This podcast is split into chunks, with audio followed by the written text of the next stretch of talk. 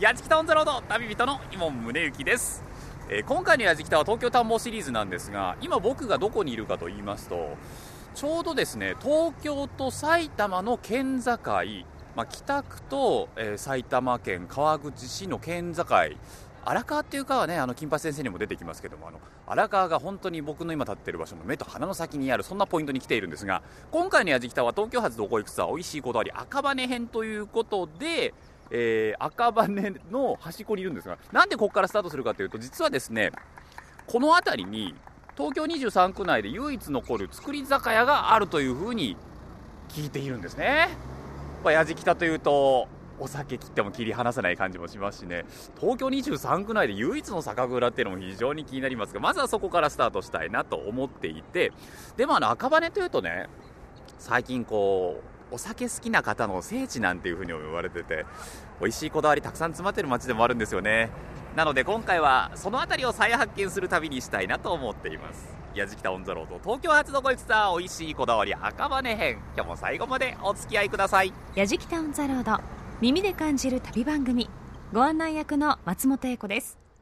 この番組は日本全国津々浦々。そこに暮らす方々との出会いを通じてその土地の魅力やゆったりと流れる時間をお届けする旅番組です。今回のやじきたは東京探訪シリーズ。東京発どこ行くツアー。美味しいこだわり赤羽編です。毎回東京の気になるところへ行くどこ行くツアー。JFN パーソナリティの伊門宗行さんがやじきたスタッフと一緒に気になるエリアをブラブラとお散歩しながら東京の意外な魅力を発見しようというシリーズ企画です。さあ東京の北端部に位置する北区赤羽は荒川を渡ると埼玉県の川口市というエリア。京浜東北線 JR 湘南新宿ライン。埼京線宇都宮線。さらに高崎線が交差する一大ターミナルで東京の北の玄関口の一つです。JR 赤羽駅から JR 東京駅までおよそ30分。JR 新宿駅までおよそ20分という立地なんです。駅の東側は古くからの街で気取らない雰囲気の商店街があり西側には大規模なショッピング施設が並びます。今回はそんな赤羽を巡る旅美味しいこだわり見つかるんでしょうか。旅の様子は番組ホームページの動画や旅日記でも楽しむことができます。ぜひホームページをチェックしながら聞いてみてください。それでは東京発どこ行くツアー美味しいこだわり赤羽編スタートです。まずは東京都23区内にある唯一の造り酒屋へと向かうことに。確かに東京にも造り酒屋あるんですがただその多くは23区の外にあって住宅が密集する都心にあるというのはとても珍しいことです。ということで早速お邪魔することにしました。やじきた on the road. さあ小山酒造さんの中に入ってまいりました。建物の中に入った途端にお酒のねふわっとしたいい香りがしてくるんですけれどももうなんか試飲のコーナーがあったりですねなんか歴代のお酒のラベルが展示されてあったり後ろには何かこうお水がちょろちょろと流れておりますけれどもね。え今日は小山酒造若女将の小山栗さんにお話を伺います。小山さんよろしくお願いいたします。よろしくお願いします。これマルシン正宗という銘柄がやはり看板そうです。になりますかね、はい。あの東京の23区では唯一はい。の、まあ、酒蔵というかそうなんですね。になります今ははい現在は唯一これは創業は川間酒造さんはいつ頃ですか？はい。えー、1878年明治11年創業になります。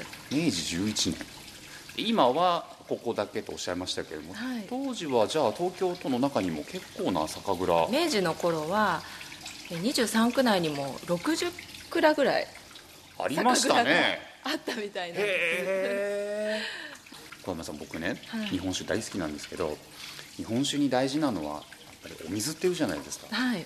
お水っていうのは仕込み水はもちろん地元のお水を使ってるんですか？そうですね。ええあのここ都内なんですけれど。ええ実は地下水がいまだに流れてまして、あの蔵のですね裏手がちょうど荒川が流れてまして、はい。荒川を挟んですぐ埼玉県川口市立地なんですね、えであのすごく深いところからあの井戸を掘ってまして自社井戸130メートル地下から、ねはい、掘ってますのであの秩父山系の伏流水が下を流れているようなんですよ。そのお水を汲み上げて、えー現在もお酒を作っております。そうだ聞き忘れてた、い。後ろからちょろちょろちょろちょろとお水の音がしてるんですけど。はい、自社井戸から引いている、えー地下水になります。やはりあのお水の特徴っていうのはお酒に非常によく現れるなと思います。中硬水なんですね水質が。あそうなん少し固めの。固めの。はい、でもうあの雑味が全くないこうすっきりとしたキレのあるあの水なんですけどーそれが本当にあのお酒の方にも生きていましてマルシン正宗はキレのある後味っていうのが、えー味わいの特徴になっております。最高ですね。ちなみにそのお水からまずちょっと飲ませていただいてもよろしいですか、はい。さて、えーこちら試飲のバースペースみたいな、ね、カウンターになってますけれども、はい。こちらに移動してきましてはいどうぞ。コップにこれが？えー地下水ですね。あ美味しい。これを使って日本酒を実際に作ってるってことですよね、なんかグラスも素敵な。ちょっとワイングラスっぽい。そうですね。あの3月にですね、はい。ワイングラスで美味しい日本酒アワードという賞の金賞をいただいて。あおめでとうございまあすりがとうございます。そのお酒をご紹介したいと思います、はい。マルシン正宗純米吟醸というお酒なんですけれども。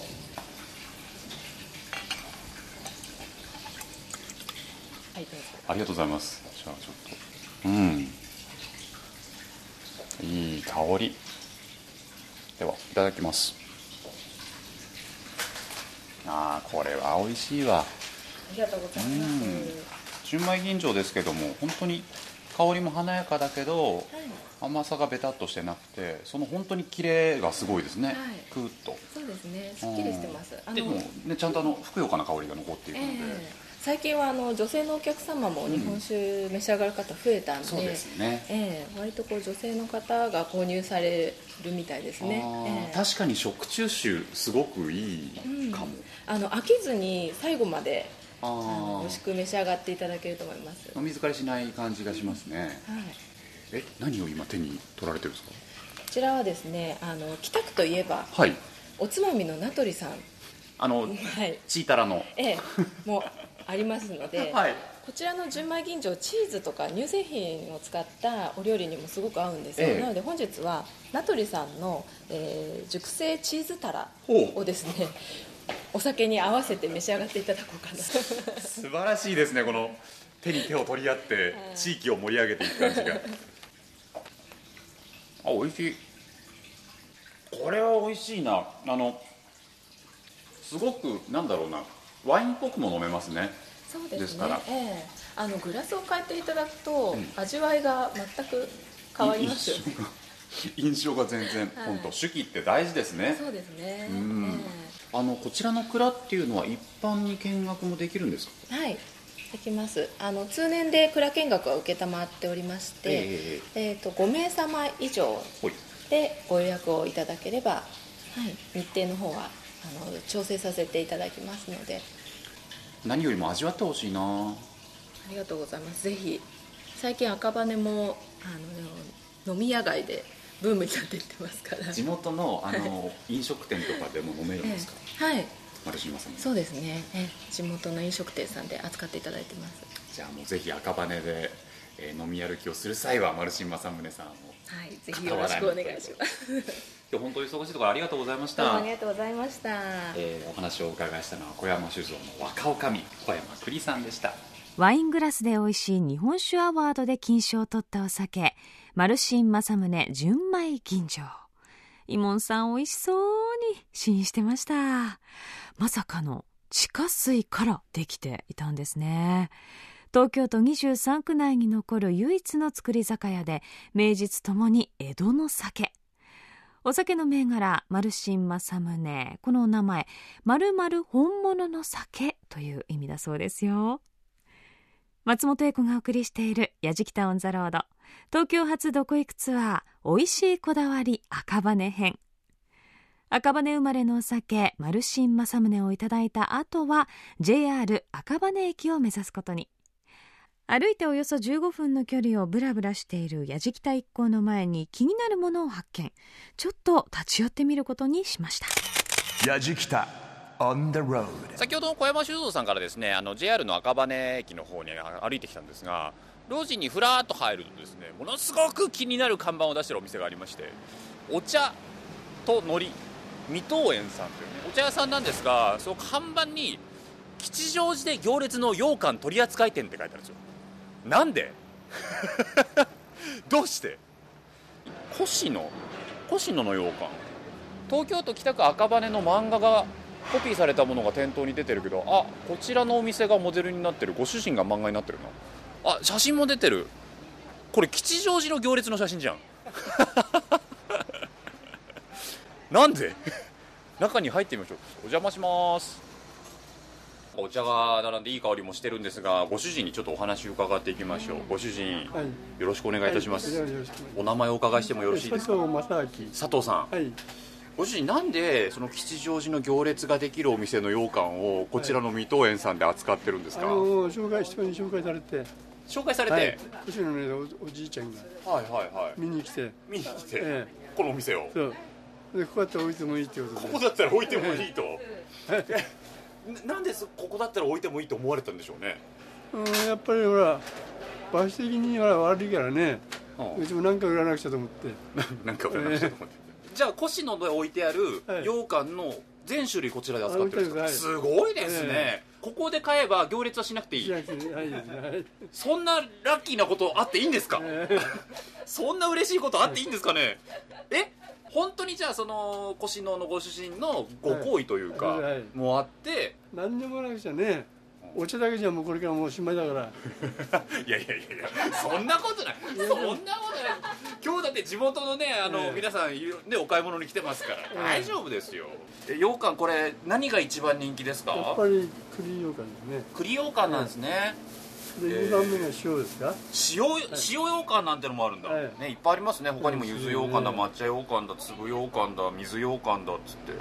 えでもこちらは本当はお茶屋さんですよね？はい。もう地元長いですか？赤羽。もう長いですはい。どれぐらいですか？こ今こっち来て30年ぐらいです。よこでも30年ぐらい。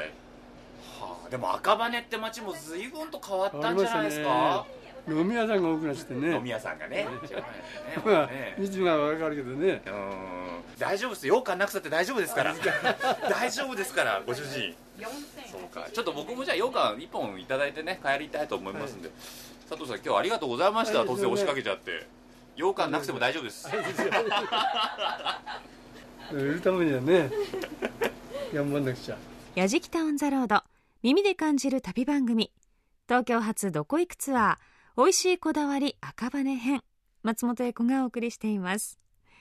東京の北の玄関口の一つで気取らない雰囲気のある赤羽。その赤羽で美味しいこだわりを見つけようというのが今回のやじきたですまずは東京都23区内にある唯一の造り酒屋小山酒造でワイングラスで美味しい日本酒アワードで金賞を取ったお酒マルシン正宗純米吟醸を試飲 さらにぶらりの途中には吉祥寺で大人気の越野の羊羹を行列に並ぶことなくゲットできました。お茶屋さんの水戸園のご主人のキャラクターもなんだか可愛らしくて素敵でしたよね。お茶もとっても美味しそうですよ。そしていよいよ静かだった荒川沿いから幻想的な JR 赤羽駅へとやってきた矢敷田一行。さてどこへ行きましょうか？やじきた on the road えさてぶらりしてまいりまして JR 赤羽の駅前にやってまいりました。ここあのロータリーになっててねバスも何本も止まる停留所があったりとかですね。ロータリーの中にはねあーまあ憩いの場だったりとかね喫煙所があったりとかしてね。今日も本当に数多くの人がここ行き来してるんですが結構ね駅前には駅ビルの他にもたくさんビルが並んでて割とこう見上げる感じなんだよな。でもどこもかしこも飲食店多くてあ なんであのカプセルホテルの上に自由の女神立ってんだろうな。わからん街ですな ここは。でも駅のちょうどあの駅を背にして左側を見ると一番街っていうね大きな看板が出ててあれ商店街だと思うんですけどアーケードかな？アーケード商店街なのかな？ちょっとあっちの方行ってみましょうかね。うん。歩いてみよう。さて一番街の入り口看板の本当にね下真下にやってまいりましてね、えーここから先が商店街になるのかな？商店街とはいうもののやっぱこう飲み屋さんが多い感じしますけどね。あそうだ。家賃チェックしよう。赤羽駅徒歩6分の 1K のマンションで新築で7万8000円それぐらいなんですね。あマスコットキャラクターに赤い羽がついてる。名前が愛ちゃんだって。赤羽一番街のこの商店街の。なんかせっかくですか？らなんか商店街のちょっと偉い人に話聞いてみたいけどね。会長とかにお話伺えたらいいな。やじきた on the road まあね、商店街の方にお話伺いたいなと思ってたらその機会がやってまいりましてねえー赤羽一番街商店街の理事長です。小出敏夫さんにお話を伺います、小出さんよろしくお願いいたします。小出さんあの一番街商店街ってはい。東口にあってすごくこう目立つところにありますけど、はい。赤羽ってこういう商店街結構あるんですか？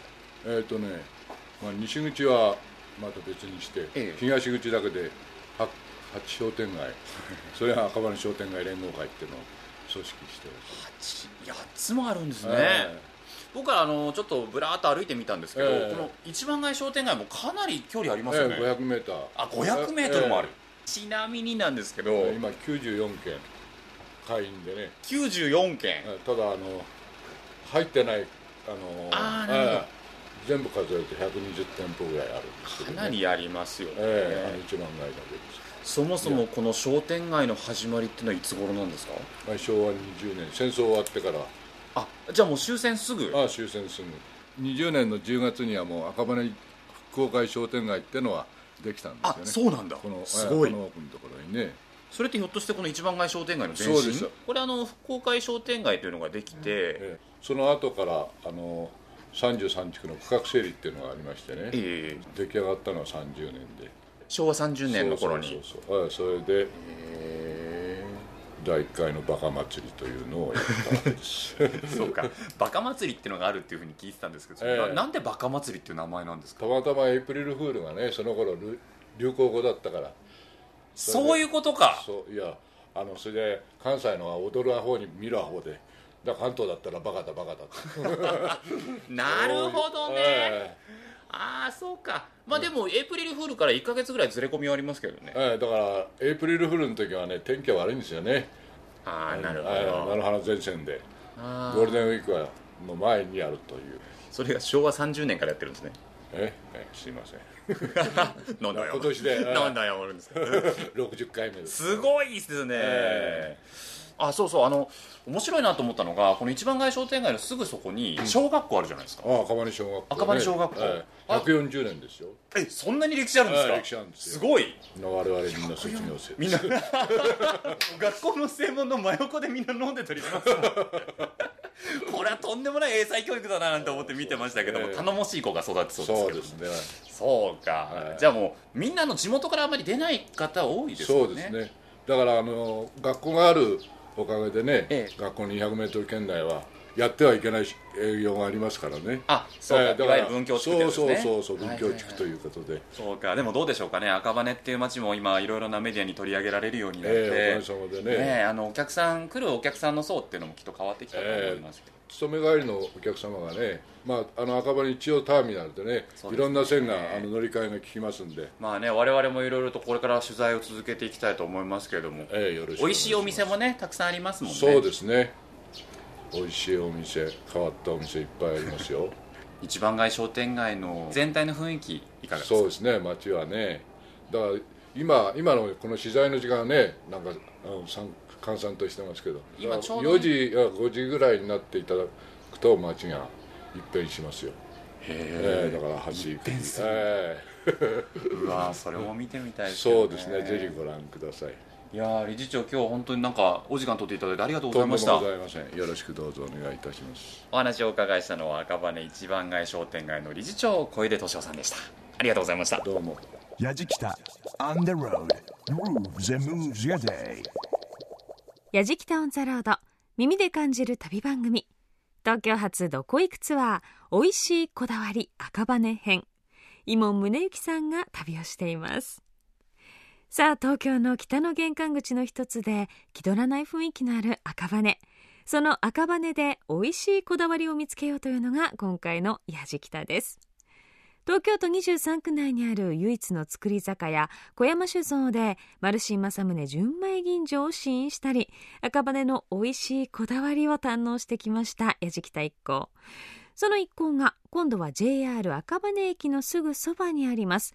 赤羽一番街商店街に潜入。本当に大きな商店街なんですね。赤羽のディープさを感じるワードが理事長のお話からもたくさん出てきましたけれども面白い商店街の歴史を聞いたその後は改めてぶらりすることにしたようです。やじきた。on the road さてさて、えっとね、小出理事長のお話伺ったんでせっかくですから赤羽一番街商店街ぶらりしようかなっていうことでね。駅とは反対側に歩いてみようかな。でね商店街の事務所出てすぐのところにねもうこれも有名なんですね。恋とうなぎの丸ます屋さんっていうお店があって昭和25年創業って書いてあるんで本当にだからさっきのお話の中にもありましたけどあの繊細で復興商店街が出来上がっての中に多分もう組み込まれてたんだと思うんですよね。時代を感じます建物が。あのジャンボチューハイとかマルシン正宗の提灯とかも出ててで今ね時刻でいうと実は取材の時間が昼の12時1時ぐらいかな？なんですけど、えー中はもうね、えー結構いい気分のお父さんたちでいっぱいなんですよね。でこれちょっと裏話なんですけど僕らもう午前中には赤羽に着いてたんですがその時間からやってるんです。で結構その時間からお店埋まってるのがすごいな赤羽パワーですよねこれね。いいななんつって言いながらね僕らも店の前通り過ぎてたんですけど。えそうかと思うと飲食だけじゃないんですよね。ちゃんとあの普通にお薬屋さんとか洋服屋さんとかもあるんですあなんだろうこれ。伊勢屋さん。お団子屋さんだ。へえあところてんとか売ってる。みたらし団子ちょっと大きいっすよ。ねえ。うわうわうわ。お稲荷さんとかお赤飯とか売ってて。あ地元の奥様方が並んでるわな。へえ。もちろんねその大手のチェーンもお店としてはたくさんあるんですけどあのちょっとねあのそれこそ20メートルぐらい歩くと細い路地が両脇に出てきたりしてその路地の方に目を向けてみるとなかなかね個性的なお店がたくさんあってね。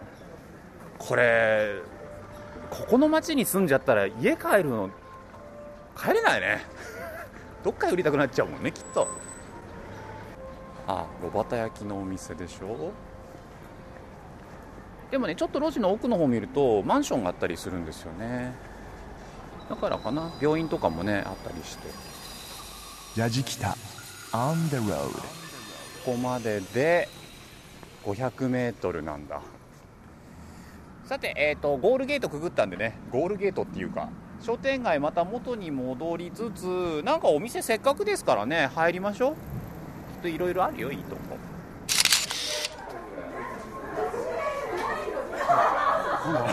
すごい行列ですけどねこれ東京おでんだねマルケン水産さんに来たんですけども、大将ちょっとお話伺ってもいいですか？お忙しいとこすみません。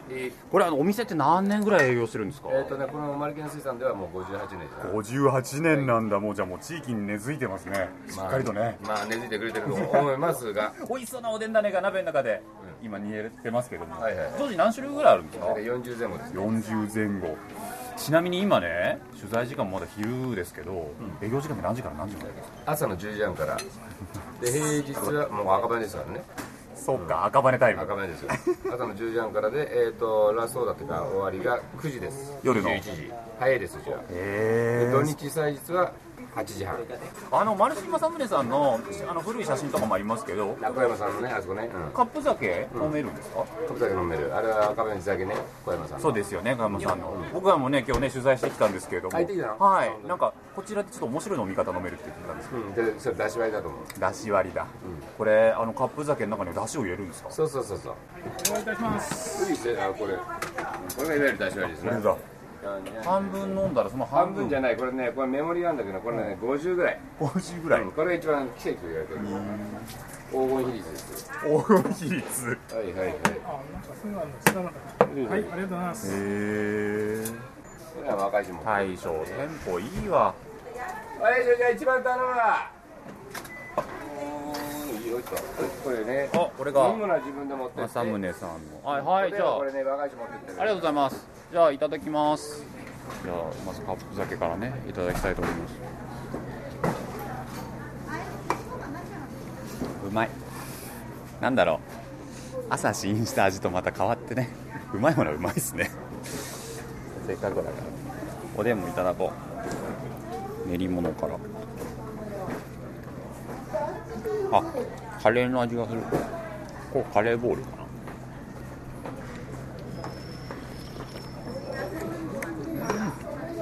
おつゆもすごく美味しいですよ。いろんな出汁のね味がします。でこれにこの政宗のねマルシー政宗の。カップ酒が合うかと。どうなのかと。合う。途端に合うね。途端に合うやじきた。On the road じゃあちょっとこれ出し割りしていきます。すいませんお願いします。はいはいはい。早いね。みんなでシェアして飲みましょう出汁が入ります。あ上手。結構上から入れましたよ。とこれ攪拌するんだか攪拌させるんだ。そうそうそう。で七味で入れて。はいありがとうございます。あったかい。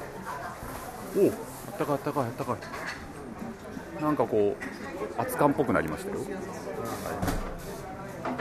じゃあおでんの出し割りをいただきます。うまい。美味しい美味しい美味しい。美味しいよ。美味しい。出し割りだよ。七味がまたいいですね。具合が。七味ないとダメだ。美味しいね。美味しい。ちょっとみんなも飲もうよ。美味しい。美味しいよ。そうかでもこれは例えば家でやってもダメなんだろうね。ここで飲むから美味しいんでしょうね。だってさお米のお酒なんだから和のもの合うに決まってるわけですよ。言ってしまえば。何？米がない雑炊みたいな。あ うまいこと言った俺今すげえうまいこと言ったと思う。米がない雑炊の味。うまい。ああ幸せだ。やじきたオンザロード。東京発どこ行くツアー美味しいこだわり赤羽編。カップ酒とおでんだしのコラボ。うまいとイモンさんおっしゃってましたけどどんな味がするんでしょうかね。赤羽の造り酒屋のお酒マルシン正宗と赤羽で58年営業しているというマルケン水産のおでん。まさに赤羽の美味しいこだわりですよね。マルケン水産も朝10時半からオープンしているとおっしゃってましたけれども赤羽一番街商店街には朝9時からオープンしているお店もあってすごいですよね。赤羽の味を堪能するために多くの人がやってくるという。まあそれも街も人もね気取らない雰囲気があるからなんでしょうね。松本英子がお送りしている東京発どこ行くツアー美味しいこだわり赤羽編。ご多分に漏れず赤羽の街を堪能しているやじきた一行ですが最後にもう一軒美味しいこだわりのお店へ立ち寄ることに。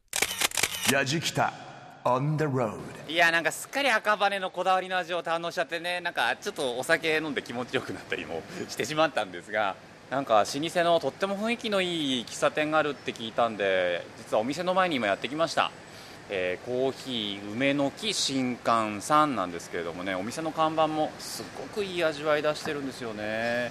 いつ頃からあるんだろうな。ちょっとねせっかくですから2階にあるんですけども中に入っていきましょうか。いいですよ。エビピラフとかドライカレーとかほらバタートーストとかなんかザ喫茶店っていう感じがする。いいないいな。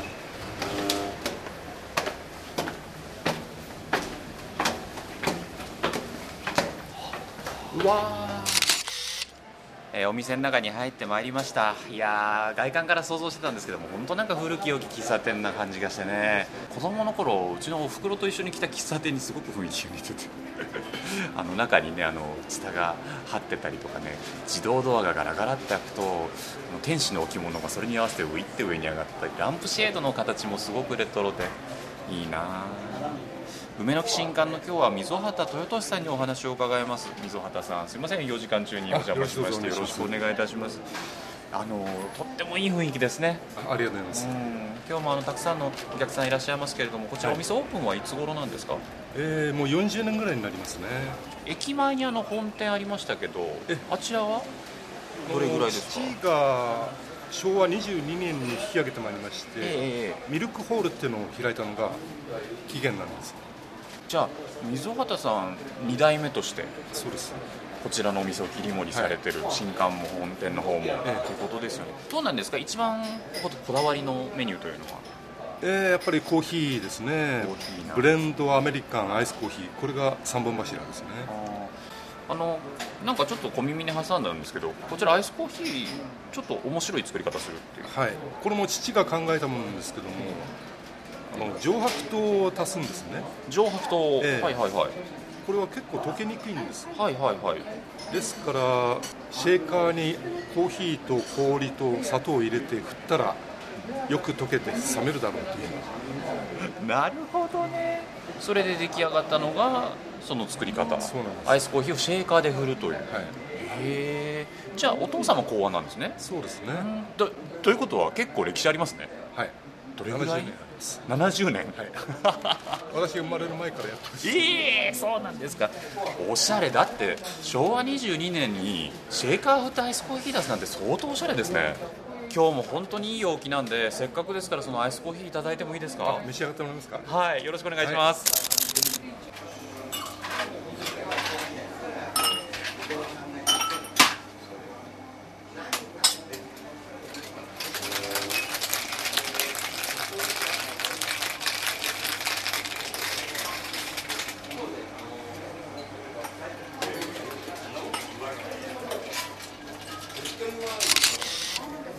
磯田さん、これが目の前にアイスコーヒー出来上がりが来ましたけど。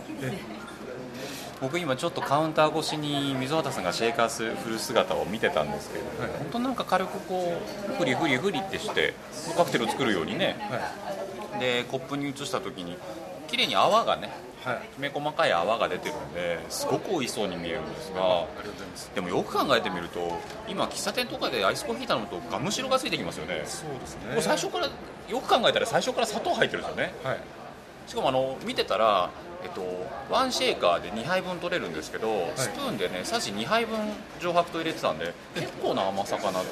かなり甘いと思うんですね。最初から甘いアイスコーヒー飲むのってすごい久しぶりだな本当に黒ビールみたいに泡出てますね。いただきます。あ冷たい。溝端さん。すっごい美味しい。あのコーヒーがうまい。もともとのコーヒーがとっても美味しいしあとね上白糖ってホットコーヒーにはそれはお砂糖入れますけど、アイスコーヒーなかなか入れないじゃないですか。溶けないしキリッとしてて美味しいですね。冷たくて、全然甘すぎない。これならどんどん飲める。ガムシロップはちょっと水っぽくある嫌いがあって。じゃあもう間違いなくこのこだわりですよね。このアイスコーヒーもね。本当に美味しいこだわり。赤羽ってそれぞれのお店が本当にこだわりを持ってらっしゃって、回っててすごい楽しかったんですけどあの溝端さん地元こちらだと思うんですが、赤羽ってどんな街ですか？まあ便利でワイ雑で。何でもありですね。いいですね。地元の方からワイ雑っていう言葉が出てくるとなんかちょっとホッとするんですけどやっぱり外から来る人たちもなんとなくは感じてるんですが、中で暮らしててもそれやっぱりすごく感じますか、でも便利。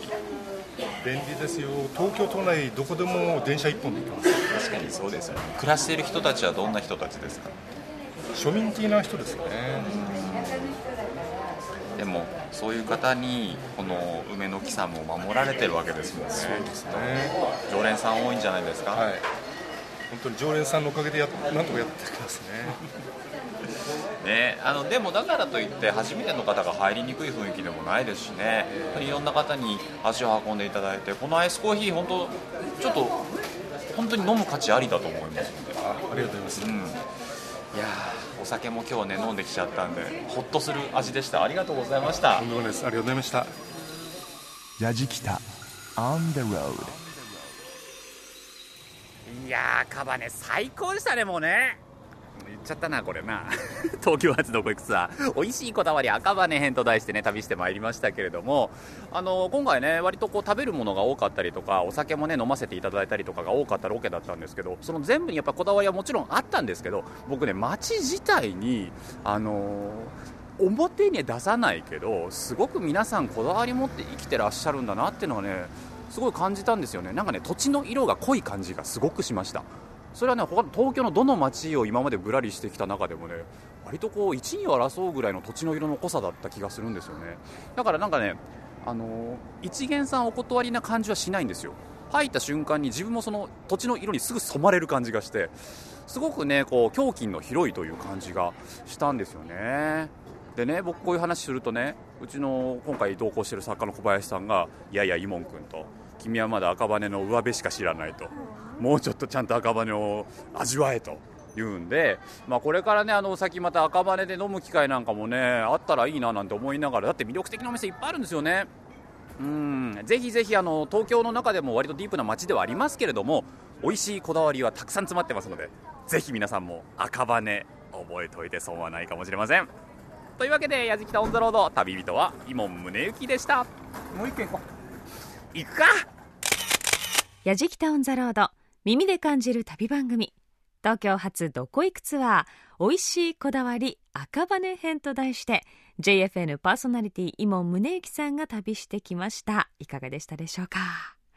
伊門さんとやじきた一行早い時間から美味しいお酒堪能して最後のコーヒーを飲む頃にはだいぶいい気分になっておりましたけれども赤羽こだわりの味が昔から根付いている街だったんだということがよくわかりました。コーヒー梅の木のマスターがおっしゃってた。便利でわい雑で何でもありというその言葉がなんだかしっくりときてしまう本当に面白いところなんですね。もっともっと街の様子知りたくなりました。旅の様子は番組ホームページの動画や旅日記でも楽しむことができます。また放送終了後はポッドキャストでも配信をしていますのでぜひチェックしてみてください。アドレスは www.jfn.jp スラッシュやじきた。www.jfn.jp スラッシュやじきた。さあやじきた一行あの後もう一軒行ったんでしょうか？やじきたオンザロード耳で感じる旅番組ご案内役は松本英子でした。